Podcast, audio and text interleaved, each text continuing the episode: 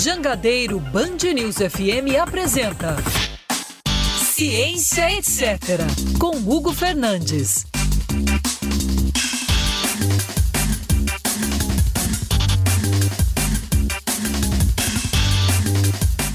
Começa mais um episódio aqui do Ciência Etc. Gente, 2020 e também 2021 foi um ano. Foram, 2020 foi um ano e 2021 está sendo um ano em que a ciência tem recebido muito holofote, sobretudo na área política.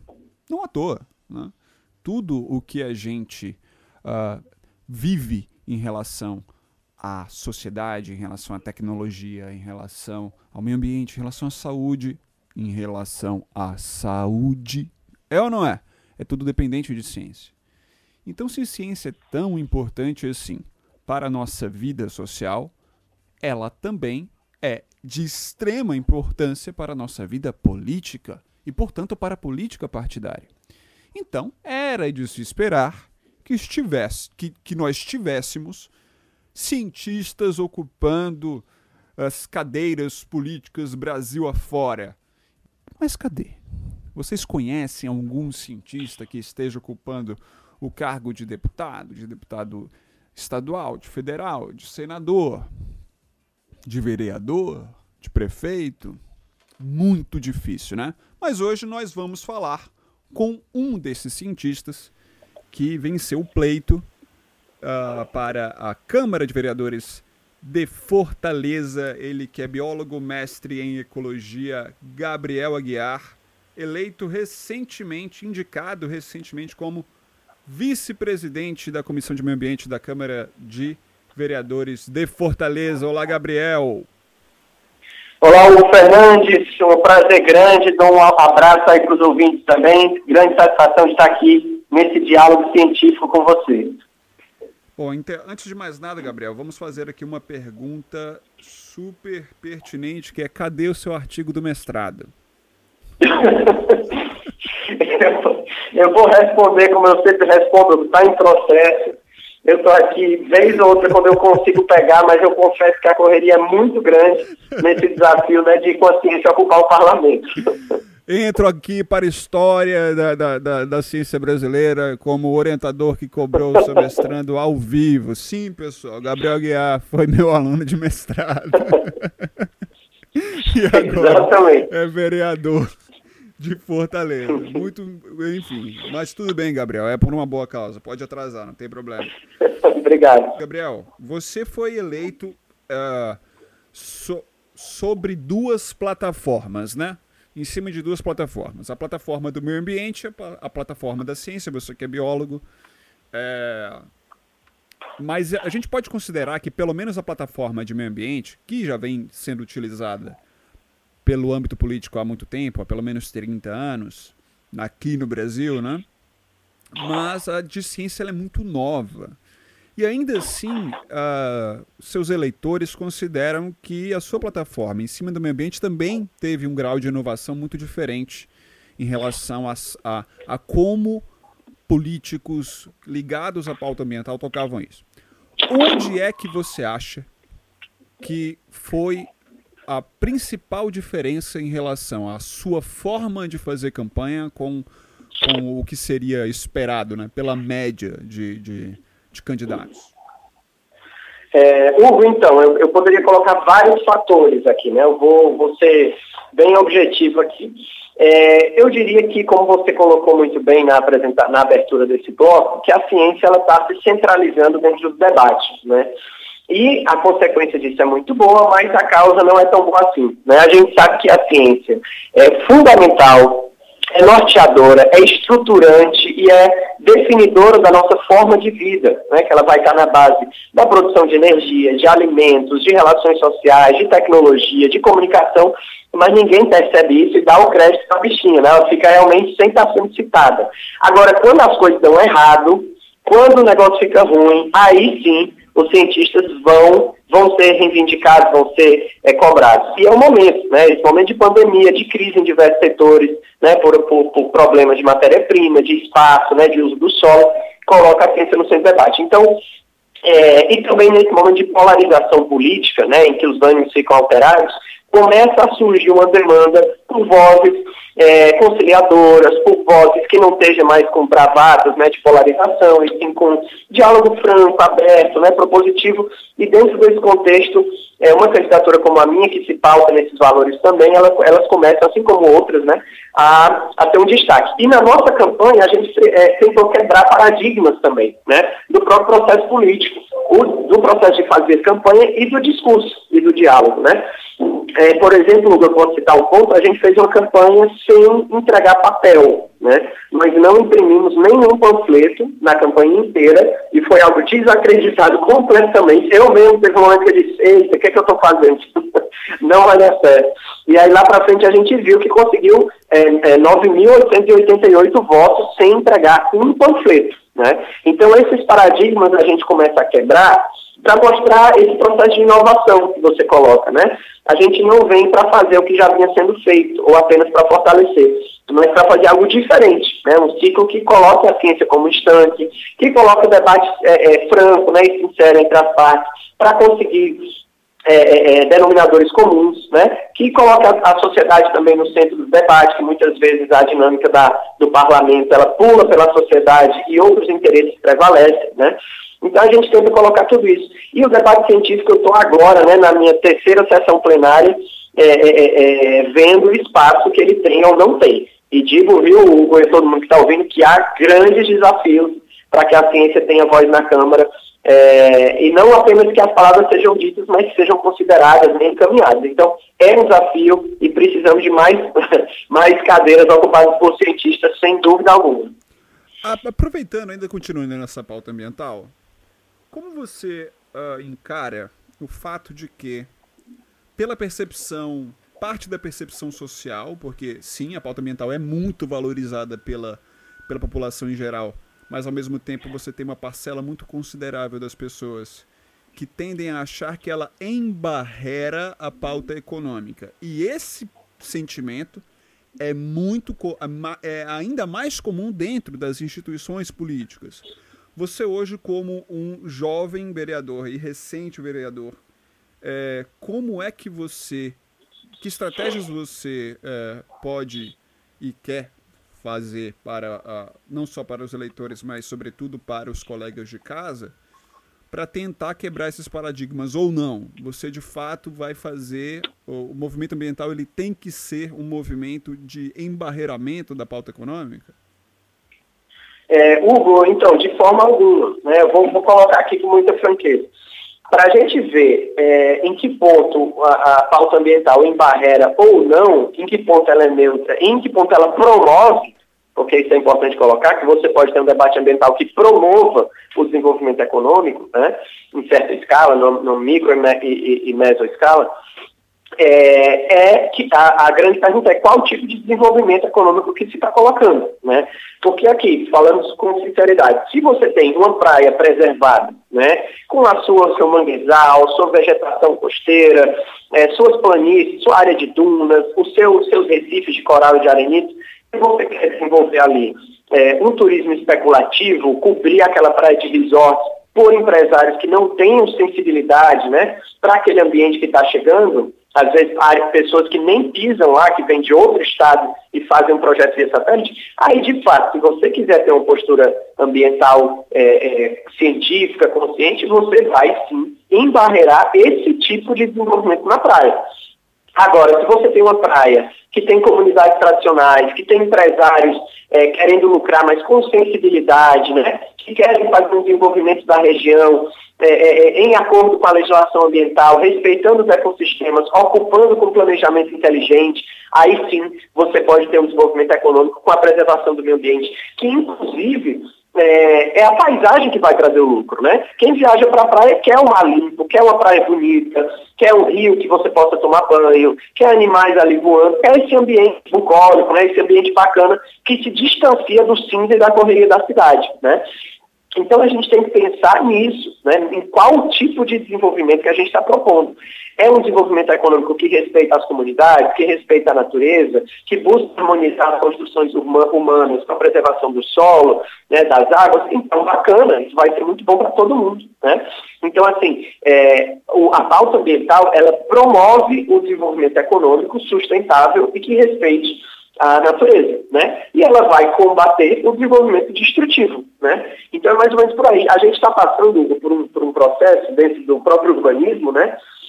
É, de entender, de modernizar. Eu acho que a gente, o debate é sobre modernização, né? Modernizar o entendimento de cidade, né? Por que, que eu preciso ir para uma praia distante, para uma terra distante para ter um contato maior com a natureza, né? Por que, que eu não posso ter microparques urbanos, é, arborização bacana, um rio limpo correndo na cidade, até é, balneável, por que não, né? As lagoas limpas. Então, é, a, no processo de ocupação, a gente viu que o que era o bonito antigamente era o cinza, era o viaduto, era o prédio, era distanciado do ambiente, que o pessoal chama mato, né? Hoje não. Hoje a gente quer fazer uma, uma, uma, uma síntese disso tudo num espaço que seja, sim, que tenha o desenvolvimento econômico, industrial, tudo funcionando, mas também a preservação ambiental e a sustentabilidade, que vai envolver os serviços ambientais, né, o saneamento e uma série de outras pautas que pelo tempo eu não vou detalhar, mas que podem sim se harmonizar. Ou seja, se um empresariado, por exemplo, né, se empresários quiserem é, fazer uma aproximação em relação a esse movimento ambiental político hoje dentro da Câmara, mas também fora dela, é plenamente possível. Né? Não é uma. Não precisa ser uma guerra de, de cabo de aço ou, ou guerra de trincheiras. Com toda, com toda certeza, Hugo. Assim, o, o, a nossa intenção, de forma alguma, é ser imobilistas, né? É atravancar processo, é ser imobilistas. Pelo contrário, a, o que a gente inspira aqui e dialoga é pela inovação, né? É pelo futuro. Quando a gente tem, inclusive, candidaturas jovens e, e parlamentares jovens, o diálogo é sempre sobre o futuro, né? É sobre o novo, é sobre o futuro, é sobre a construção é, presente e futura. Então, de forma alguma a gente quer congelar os processos, pelo contrário. Então, se alguém vier com inovação, com sustentabilidade, com propostas concretas, né, com base na ciência, com a técnica moderna, que se integra nesse processo, vai ser muito bem recebido, muito bem-vindo, que é esse tipo de desenvolvimento que a gente quer, né? Não um desenvolvimento que muitas vezes ainda domina, que é um desenvolvimento antigo, né? Eu posso usar essa palavra antigo, ultrapassado, que não entende os conceitos de serviços ambientais. Gabriel, uh, você teve uma projeção nacional ano passado, ano retrasado, aliás, por conta da, de, de um problema que aconteceu né, ali na, na área da Sabiaguaba. Né, um empreendimento que tentou passar pelo conselho gestor. Você foi uma das lideranças que, que lutou contra isso. E muita gente se pergunta a que pé anda essa polêmica. Se você puder fazer um, um, um resumo do que aconteceu e também mostrar para a gente qual o atual cenário sobre essa polêmica. Perfeito, Hugo. Então, de fato, foi, foi uma, uma, grande projeção que a pauta teve, né? Eu, eu gravei um vídeo junto com outros colegas também, a boa parte deles cientistas também, né? Cabe colocar aqui. É, havia uma, uma ainda, né? Uma ameaça de desmatamento de uma área é, de 50 hectares de floresta, né? Quase toda de floresta, a uma das áreas mais preservadas aqui do município de Fortaleza, né? É, dentro de uma área que se justapõe a um parque de proteção integral, que é o Parque do Cocó. Inclusive, essa área deveria ter a mesma proteção integral do Parque do Cocó. E chegou é, um projeto, né, uma proposta para derrubar todas as árvores dessa floresta é, para construir um condomínio, né, um condomínio fechado é, é, é de veraneio, com casas de veraneio. Então, é, nós participando do Conselho Gestor da área, recebemos a proposta e temos uma resposta do tamanho que era necessário, né? É, porque, de fato, é, é, algo que não se, não se pode mais propor hoje em dia em uma cidade como Fortaleza, que você tem menos de 2% de cobertura vegetal original, simplesmente derrubar uma floresta inteira, né, para um, um, projeto privado. É, então, nós, os moradores tradicionais, as comunidades da Sabiaguabas, é, é, é, denunciamos, né, é, esse projeto ele foi aprovado no Conselho Gestor da Sabiaguaba. Hoje essa aprovação está sendo redebatida, porque tiveram várias incoerências no processo. É, e a obra recebeu vários pareceres negativos do IBAMA, né? é, do IFAM, de outros órgãos federais importantes também, é, e acabou parando o processo, sobretudo por conta da nossa atuação de comunicação, né, que foi bastante forte. A, a prefeitura ainda chegou a se manifestar a favorável à obra, né, a Secretaria é, de Urbanismo e Meio Ambiente, mas quando a situação chegou nesse patamar nacional, o prefeito de Fortaleza, então prefeito de Fortaleza, Roberto Cláudio, deu uma, deu uma fala né, é, contrário à obra e pela preservação ambiental. Então, isso aí colocou um banho de água fria no, no projeto, né? E ele seguiu parado. Mas aqui, para quem está perguntando a atualização, o projeto não está engavetado, ele está ainda tramitando, né? Inclusive, há cerca de 20 dias, é, foi, foi emitido um novo parecer do IFAM, né, que o IFAM está sendo pressionado para autorizar o prosseguimento, ainda bem o parecer seguiu contrário né, à, à intervenção. Então, foi o segundo parecer contrário e os empreendedores seguem tentando ainda aprovar esse desmatamento. Né? É, talvez estão esperando um outro momento político, mas seguiremos aqui, né, as comunidades, os movimentos, né, e agora parlamentares também atentos a essa questão. É, mas o, o processo segue, tá? Eles ainda estão tentando avançar naquela área, mas acho que a sociedade vai dar um não coletivo mais uma vez, porque acho que esse pessoal está algumas décadas atrasado né, no entendimento de cidade. Debate super interessante necessário. Inclusive, eu é, fui procurado por uma das representações desse, deste empreendimento.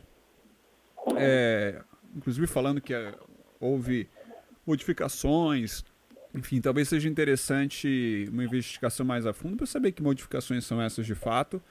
E faço aqui o meu, meu coro, né? Se de fato se mantiver do jeito que originalmente era, Realmente tem muitos problemas aí que a gente precisa discutir. Cientistas pedem ao Congresso a derrubada de vetos de Bolsonaro a um projeto que salva a ciência brasileira. As comunidades científicas, tecnológica e de empresários ligados à inovação defendem que o projeto de lei complementar 135/2020, que transforma o Fundo Nacional de Desenvolvimento Científico e Tecnológico em um fundo financeiro, seja sancionado sem vetos pelo presidente da República. O projeto impede que os recursos do Fundo Nacional sejam colocados em uma reserva de contingência, como ocorre atualmente, quando 90% dos recursos para investimento estão nesta situação. Que coisa absurda.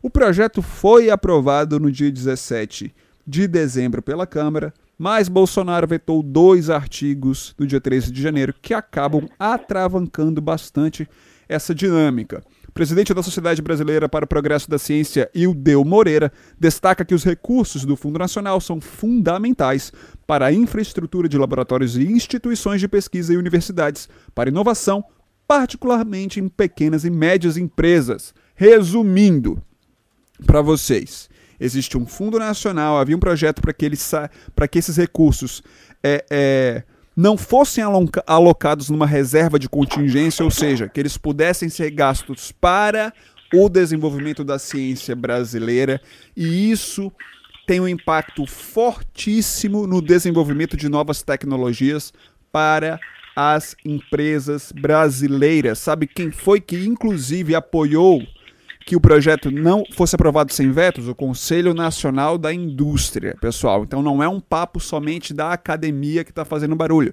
É a academia e o Conselho Nacional da Indústria, mais o Bolsonaro vetou e agora está havendo um movimento puxado pela Sociedade Brasileira para o Progresso da Ciência, a histórica SBPC, para que esses vetos sejam derrubados no Congresso. E é sobre isso que eu converso com Gabriel Aguiar, vereador da Câmara aqui de Fortaleza, da Câmara de Vereadores do município de Fortaleza. Vamos falar da importância da ciência na política. Gabriel, falando um pouco agora de política nacional, como você enxerga a, essa, essa marginalidade no sentido de deixar a pauta científica como algo acessório dentro do debate, do debate nacional? É, infelizmente é uma realidade, né, Hugo? A gente a gente chegou a ouvir alguns representantes já há algum tempo falando que é, deixaram os cientistas tomarem conta da, das pautas da ciência, né? E que isso prejudicava o, o debate, né? Então, assim, é, é aquilo que eu estava falando, né? Sem dúvida, hoje, o que vale mais para de decisão no poder público, sem dúvida, e eu estou vendo isso ao vivo, né? São as pautas é, é, privadas dos partidos né, e dos movimentos das coligações. Em segundo plano, você tem o interesse público. Né? Então, quando nem o interesse público muitas vezes entende a importância né, da pauta científica dentro da tomada de decisões, né, que infelizmente isso também puxa a responsabilidade é, para nós, né, cientistas, divulgadores, um papel fundamental de fazer também a população ter sensibilidade para a relevância da ciência, a tomada de decisão muitas vezes passa muito longe dos consensos científicos. Né? Agora, com o debate da, da vacina, né, com o debate da imunização, é, da pandemia triste que nós estamos vivendo com o novo coronavírus, isso fica muito evidente como a, a formação política básica, é, a ausência dela atrapalha dentro do parlamento. Aqui mesmo, a gente teve diversas discussões em que, é, abertamente, né, em rede aqui é, da Câmara, é, se negou que existe evidência para vacina, que existe evidência para isolamento e distanciamento social, que existe evidência científica que a máscara ajuda ou que o álcool ajuda. Tudo isso foi negado em microfone por parlamentares nesses últimos 10 dias. Né? Então, assim, são pessoas com 15 mil votos, né? Então, imagina aí, a nível, a nível nacional, o quanto isso interfere, né? Eu, eu gostaria sentido... muito, Gabriel, que esse fosse um reflexo somente de uma Câmara de Vereadores. Claro que isso por si só já é gravíssimo. Agora, o que a gente encontra é um discurso no mais alto escalão do Executivo Exato. brasileiro. O presidente é, da República repete essas, esses absurdos. Né? Exatamente. E isso é o exemplo, né, a inspiração e o endosso para toda uma cadeia política que vai do líder do executivo para baixo repetir essas palavras com toda a segurança. Ora, se o presidente está falando, por que eu não vou falar? Né? Então, é, então isso é muito triste. Né? Então a gente tem o fortalecimento da, do, do entendimento público da relevância da ciência nesse momento e também o fortalecimento negacionista explícito. Né? Que nega mesmo, assim, e falam, é, é, é usam a, a, a, o palavreado científico, inclusive, para tentar negar a ciência dentro de uma falácia, né? Então, assim, é, a, implicação disso, Hugo, e todo mundo que está ouvindo, é para a vida das pessoas, diretamente. Não é, não é assim uma questão de a ciência ter o espaço dela apenas, né? É uma questão que vai interferir na vida. São tomadas de decisão, são materializadas em votos em proposições e em votos que vão dizer quem vai se vacinar ou não, que vão dizer se vai ter vacina ou não, que vão dizer se vai liberar shows com mil pessoas dentro da pandemia ou não, né? E isso custa vidas, todos nós sabemos. Vai ter gente que vai viver e vai ter gente que vai morrer, perder a sua vida por conta da ciência não ocupar os espaços de debate público, né? É, então, assim, a gente precisa encarar isso dessa forma, né? sobretudo no momento que a gente está. Vidas estão sendo perdidas porque a ciência não está sendo considerada pelos mais altos escalões de tomada de decisão, municipais, estaduais e federais. Né? Então, a gente precisa, não precisa ocupar uma cadeira do parlamento para fazer um trabalho na contramão dessa tendência. Né? A gente precisa, cada um na sua rede social, no seu ciclo de amigos, na sua família, estar é, levantando a, a, o seu espaço de voz em defesa do discurso científico. Né? E, e, compartilhando, divulgando e fortalecendo divulgadores, porque isso, é, em última instância, a propriedade de emergência disso é salvar vidas quando a gente está num estado de calamidade né, de saúde. Então, assim, é, é, é, fundamental esse debate, é fundamental mais cientistas ocuparem a nível federal e é fundamental a gente conseguir apontar o dedo seja para o presidente ou para qualquer outro político, e dizer: Vossa Excelência está mentindo. Vossa Excelência está mentindo para a população. Simples, né? Isso precisa ser dito, porque existem dúvidas e existem consensos, né? Então, existem fatos científicos, hipóteses né? e teorias. Em alguns pontos a gente tem fatos, e se alguém for contra esses fatos, você pode dizer, Vossa Excelência está mentindo, né? que é o que eu já disse aqui, inclusive. Então, assim, é, não se pode contra conceitos científicos a nível de parlamento, né? porque isso atrasa, atrapalha tudo e tira a vida de pessoas, né? sobretudo é, de bairros de regiões de menor IDH, né? ou, ou de pessoas mais idosas, que estão mais fragilizadas. Então, é, é necessário levar a sério é, toda essa questão e colocar mais ciência nas decisões políticas. Como dentro de uma, uma Câmara, a gente está falando, obviamente, do, do quesito do legislativo, claro, mas dentro da sua uh, curta, muito embora intensa experiência política, como que você vê as, as formas, né, os métodos que legislativo e executivo podem fazer para tornar, sobretudo, o financiamento da ciência cada vez mais. É, eu vou falar assim, cada vez mais, como se a gente tivesse passando por um processo de que. É, é, de ah, não, precisa mais. Não, a gente está precisando tá salvar. Bom, não, é, o que está acontecendo com a ciência brasileira, meus queridos e queridas ouvintes, é ela está respirando por aparelhos. E assim como as vítimas de Manaus estão ficando sem, é, sem oxigênio. Não tem, não tem oxigênio. E, e eu quero que vocês também percebam o seguinte: o fato de que hoje tem gente morrendo sem oxigênio é um reflexo direto da falta de investimento em ciência e da falta do res, de respeito à ciência a falta de entender, escutar os cientistas que apontam quais são os caminhos corretos a serem tomados e, e, a demérito, né? Mas o, o, problema é que pressões políticas fazem com que as pessoas tomem caminhos completamente opostos.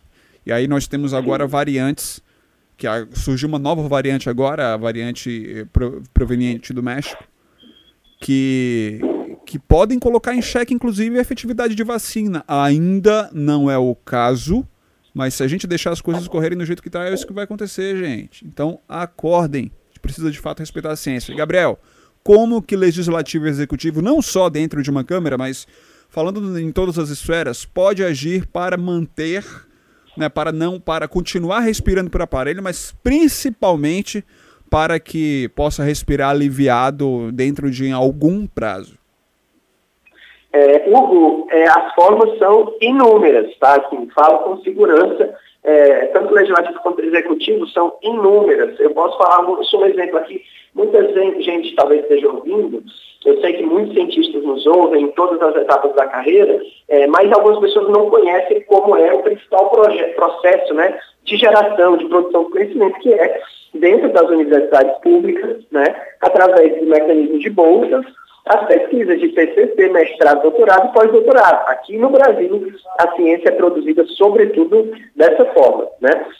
E eu vi, né, você com certeza mais ainda e muita gente, eu vi durante o meu processo de mestrado, eh, as bolsas sendo subtraídas ou não entregues, eu vi mestrandas, vi doutorandos também, abandonando a pesquisa, abandonando, porque uma bolsa que havia sido prometida nunca iria chegar. A pessoa tem um filho, dois filhos, né, para criar. É, muita gente não sabe, mas algumas bolsas elas exigem dedicação exclusiva.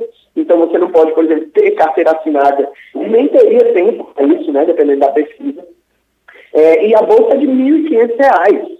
Então a pessoa às vezes vem de outro estado, com família para cuidar, para fazer uma pesquisa de conservação, de saúde, inclusive pesquisando vacinas, né, é, que vier para contribuir com a sociedade inteira, ganhando R$ 1.500 por mês, e descobre que essa verba vai ser cortada. Imagine só o que é? Simplesmente a pessoa abandona a pesquisa, volta para sua casa e vai trabalhar com alguma coisa que muitas vezes não tem nada a ver com a sua formação. Né? E é muito triste ver isso. Você tem uma pessoa que está há 10 anos estudando, um especialista que entende muito e pode avançar a sociedade e essa, esse corte de valor, que já é tão pequeno, é ceifado para a pessoa. Isso é bem recorrente. Né? Então, assim, ah, quem vai entregar, decidir, fomentar, direcionar, aprovar, propor essas verbas é o poder público. Né?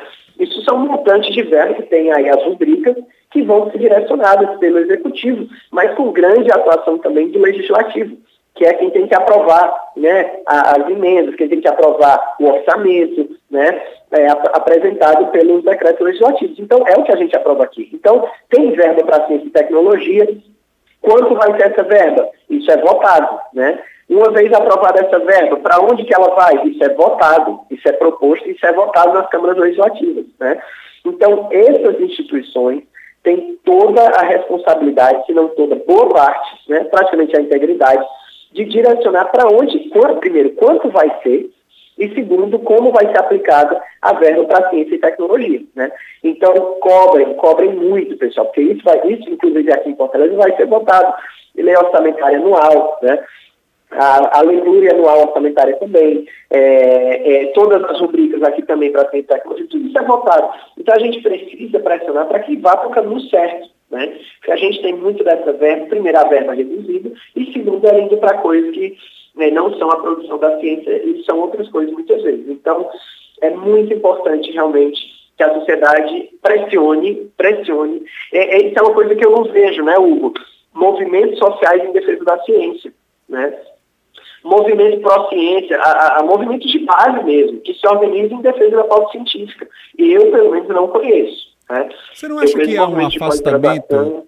Você não acha que há, há um certo afastamento das pautas sociais em relação à ciência pela nossa, pelo nosso péssimo histórico de educação científica, tanto nos meios formais quanto informais? Eu acredito que sim, Hugo. Eu acho que isso, isso é, muito, é muito evidente. Né? É, claro, aqui eu não estou jogando a responsabilidade para os cientistas serem divulgadores e educadores científicos, a gente sabe que são habilidades diferentes, né? Se puderem ser como o nosso grande Hugo Fernandes, é maravilhoso, mas a gente sabe que são habilidades diferentes, você tem uma pegada da ciência e você tem um comunicador, né? Mas a gente precisa ter muito investimento em divulgação científica, educação científica, é, de base mesmo, alfabetização científica, o que é o método científico. Né? Hoje, a boa parte, eu vi dados sobre isso, das pessoas terminam o terceiro ano do ensino médio sem saber, sem dominar o método científico, no nível simples. Né? E isso vai ter. Eu gostaria, eu gostaria é uma... de ressaltar uma coisa: tem gente que termina faculdade nas áreas de sim, ciências sim. sem saber o método científico. Com certeza. Com certeza, é isso mesmo, é isso mesmo. É, eu lembro, na, no meu primeiro semestre, né, disciplina de introdução à pesquisa e estudo da ciência, é, que eu fiz uma única pergunta é, a vários acadêmicos, né, de várias áreas, era uma revistinha que a gente tinha que produzir, eu chegava nos, nos professores e fazia a seguinte pergunta, Hugo, o que é ciência? e o silêncio dominava a sala, né? Em seguida vinha, tá gravando? tá gravando? Então ninguém, ninguém respondia, né? Então há, há, um, processo de reflexão e construção do, dos conceitos, né? Que é muito importante, é, até para quem está ali há muitos anos, né? Às vezes é, é, é, é um, é um tá ligado mesmo do processo, um choque com os negacionistas, né? Que desperta em quem já tem a ciência como base da vida, é, para entender a necessidade de, de, de espraiar essa realidade, né? de, de trazer outras pessoas para a palavra da, da ciência. Olha, para você que está aí nos ouvindo, pessoal, não achar que é exagero nosso quando eu falo que está respirando por aparelho e eles querem desligar. Só para vocês terem uma ideia. 2016, a situação, 2016, tá? A situação já era tida como crítica. Por quê? Para o CNPq funcionar, ele precisaria naquele ano de 3,7 bilhões bilhões para ele funcionar, ok? O orçamento do CNPq em 2016 foi de 900 milhões. Certo? Agora olha só. Você sabe qual é o orçamento de fomento à pesquisa do CNPq em 2021? 22 milhões, pessoal. Isso não paga um projeto, um único projeto de grande impacto possível. Quando eu estou falando que está sem ar, está sem oxigênio, estou falando sério. Respirando por aparelho estava em 2016, 17, 18. O que está acontecendo agora não é desmonte, é implosão da ciência brasileira. Implosão. A gente está falando de uma redução em 2020 de acima de 80% para o fomento científico. 2020. E eles conseguiram piorar isso. Quando eu estou falando que vai chegar. É, é, é sério. É quase 100%. É como se você esgotasse completamente o seu cofre esgota o dinheiro que tem no seu banco e tenta viver. Faz, esse, faz isso. Pega o que você ganha agora, meu senhor, minha senhora, tira 80% e tenta viver com isso. É isso que a ciência brasileira está tentando fazer. Só que com menos 90% hoje já. Você consegue?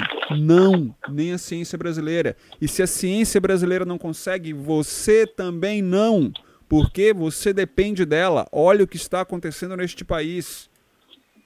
Olha o que está acontecendo neste país. Eu quero dizer que a vacinação só começou porque historicamente houve investimento em duas grandes instituições brasileiras, que é a Fiocruz e o Instituto Butantan. Se não fosse isso, não tinha produção de uma vacina no Brasil. E se dependesse única e exclusivamente do governo federal, não tinha ninguém vacinado até agora. Só ia começar no final de março. Só no final de março. Então, pessoal, esvaziar a ciência brasileira é esvaziar não só o bolso da ciência, é o teu bolso, é a tua saúde. E pelo que nós estamos vendo, a sua vida também. Gabriel, tá acontecendo alguma coisa aí na Câmara? Repassa pra gente. É, nesse momento, exatamente agora, é, está tendo uma série de votações relacionadas à tramitação da reforma da Previdência. Né? Então, a pauta é extremamente quente, né, que vai mexer aí com, é, com direitos né, da, da, toda a categoria de servidores, é, e é um debate que a gente entra também é, colocando a urgência da participação popular para construir, né? E a, a, de ouvir esses blocos e, claro, também fazer uma posição propositiva a essa demanda. E aí, mas, mas tá, tá, tá tendo alguma confusão, alguma coisa aí? Que, que... É, nesse momento a gente tem servidores, né, aqui na, na Câmara Municipal, vieram em bloco, estão sendo recebidos agora por uma comissão é, que nós montamos aqui em caráter de urgência para recebê-los, né, nós estamos, o pessoal integra também essa comissão, outros parlamentares também, para ouvir as demandas dos servidores, né, e eles gravaram um vídeo agora, estão aqui em frente à Câmara, né, inclusive logo que terminar essa nossa conversa, eu vou direto recebê-los, né, e dialogar com eles, que é uma categoria super importante que traz demandas muito justas, né? É, que fala sobre a vida deles e das próximas gerações, principalmente. Sem dúvida, sem dúvida. Gabriel, então vamos ver o seguinte, velho. Vá, vá lá, conversa com o pessoal, qualquer coisa. repasse aqui pra gente o que está acontecendo também na Câmara de Vereadores de Fortaleza. Agradeço imensamente a sua participação. Muito bacana mesmo ter você aqui. E que seja o primeiro de, de vários também. Eu vou propor a você e outros parlamentares, políticos de uma forma geral, vereadores. Debates, debates aqui mesmo, até de ideias conflitantes. Eu acho que a gente cresce muito nessas oportunidades. Então você que está aí nos assistindo também, se tem, claro, alguma discordância em relação ao que for, pessoal, manda sempre aqui pra gente o, o, o recado. A gente quer fomentar o debate e eu tenho certeza que você topa, né, Gabriel? Na hora, Hugo, na hora. Na verdade, toco com muita empolgação. Queria aproveitar minha despedida aqui para agradecer muito o convite, porque eu já era fã do programa, né? Quando, quando eu fui convidado, fiquei muito feliz, viu, Hugo? Uma satisfação enorme. Hugo é um cara que eu admiro demais e toda essa construção tá, que está havendo em prol da ciência, da divulgação, da formação e do debate franco, né? Debate sem amarras, franco de ideias, sempre muito importante para a sociedade como um todo. Hugo, obrigado demais, todo mundo que está ouvindo também. Hugo, se me permite, é, só reforçar que o nosso gabinete está à disposição aqui na Câmara, né? É o gabinete 8 e também nossas redes sociais lá no Instagram, Gabriel Biologia, só procura lá Gabriel Biologia e a gente troca essa ideia bacana lá também. Maravilha, maravilha. Gabriel, super obrigado. Conversei com Gabriel Aguiar, vereador da Câmara de Vereadores de Fortaleza. Variante mexicana do coronavírus pode ser a mais preocupante de todas, diz cientista. Especialistas alertam que mutação do coronavírus detectada em Jalisco, no médico, no, no médico não, no México, mas com certeza foi no médico também, pode tornar as vacinas atualmente disponíveis menos eficazes devido ao seu potencial de transmissibilidade. Gente, isso é muito sério. Isso é muito sério. O cientista Ravi Gupta, professor de microbiologia da Universidade de Cambridge, alertou em entrevista ao jornal mexicano Milênio que a cepa mexicana das mutações do coronavírus que foram registradas no México pode ser a mais preocupante de todas registradas até agora. Bom, o que, nós temos até agora, pessoal, são as variantes. Nós temos centenas de variantes, né? mas as mais uh, preocupantes são a brasileira, a sul-africana, a britânica e agora essa mexicana. Por enquanto, nós temos uma boa cobertura vacinal. Agora deixa eu dar para vocês uma outra, uma, uma, uma, boa notícia em relação a essa, tá? Não é para todo mundo sair correndo aí desesperado não, tá, pessoal? Que a gente trabalha com fatos. Quando é para dar notícia ruim, a gente dá, mas essa, felizmente, tem um ponto importante aqui. É... Muita gente achou ruim, né, a eficácia da Coronavac de 50%, e a gente sempre fala aqui que isso aqui é eficácia geral. O que, que é geral? É a, é a possibilidade de você contrair qualquer forma da doença. Qualquer forma da doença, tá? A eficácia para casos graves e mortes, por enquanto, embora seja um número que precisa ser aferido, é de 100%. O que, que isso quer dizer? Você pode até pegar Covid, mas não vai morrer dela. Nem vai ficar com sequela grave por conta disso. Beleza? Em relação às outras vacinas, a Coronavac é uma das melhores, se não for a melhor, em termos de eficiência de casos graves e mortes. Ok, pessoal? Então, a, a, a, o número que vocês têm que ter na cabeça de eficiência da Coronavac é 100%. Porque, assim, tudo bem pegar Covid. Eu só não quero morrer dela. É ou não é? Só não quero perder um ente querido por conta disso. Beleza? As outras também estão aí, beirando 100% também, tá? As outras não são ruins, não, são excelentes, tá? Agora, a boa notícia é que uh, essa a vacina Coronavac, que foi desenvolvida em parceria com o Instituto Butantan, pode apresentar uma vantagem importante contra as variantes da África do Sul e de Manaus. Né? E, uh, essas pesquisas acenderam um sinal de alerta sobre a eficácia das vacinas contra essas nossas formas, as novas formas do coronavírus, mas ah, no caso, a forma como a Coronavac foi desenvolvida apresenta uma eficácia que é menos afetada por variantes, ok?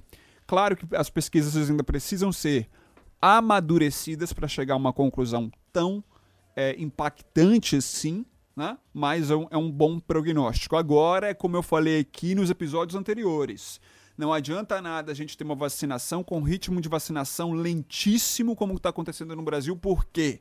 Porque aí eu acabo esperando o vírus mutar até um nível onde a vacina não pode dar conta. Isso não pode acontecer. Então, eu preciso acelerar a taxa de imunização de vacina. O Brasil tem um programa nacional de imunização historicamente belíssimo, mas há poucas doses disponíveis, eu repito aqui, por conta de inoperância governamental. Agora, essa inoperância precisa ser coberta, a gente precisa de mais doses. As vacinações precisam ser intensificadas. Eu tô vendo gente que não é grupo de risco, que não é idoso, sendo vacinada em posto. O que, que é isso, pessoal? Que isso, gente? Toma atento. Tô vendo gente, ah, não, porque eu sou profissional da saúde. Você tá na linha de frente? Não. Você tá. Você tá indo vacinar, você que tem 28 anos. Meus colegas, eu vi, eu vi colega biólogo que trabalha em campo, que sim, tem biólogo que trabalha na linha de frente profissional de saúde, esse tem que ser vacinado também, tá aí na prioridade. Mas o cara que tá em campo, o que, que você quer? Tá passando idoso para trás, rapaz. Tá passando idoso para trás cara tá esperando, vai esperar mais por conta de porque o Alecrim Dourado resolveu vacinar. Hein, Duarte? Você acha isso possível? Possível é, mas é imoral. Resolveu vacinar o Alecrim. Para. Ah, não, porque a prefeitura tá cobrando só o registro no conselho. Tá, e a ética? Você consegue conviver com isso? Toma atento. E toma atento governante também. Prioridade profissional de saúde, depois é idoso, grupo de risco. É eles que estão na, na, na, na, na beira do, do, do precipício, gente. Para com isso. No, até agora, só três cidades é, conseguiram vacinar mais que 3% dos idosos. Dos idosos. Que campanha é essa? O Brasil, o Brasil tem condição de vacinar um milhão por dia se tiver dose disponível, e logística, coisa que a gente não tem também. Logística federal.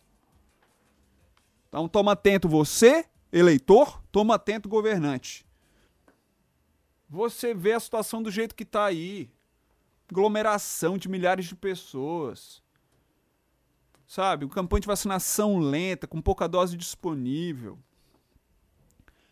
você ter governante de todas as esferas desqualificando a ciência, dizendo que vacina não funciona, oh, gente.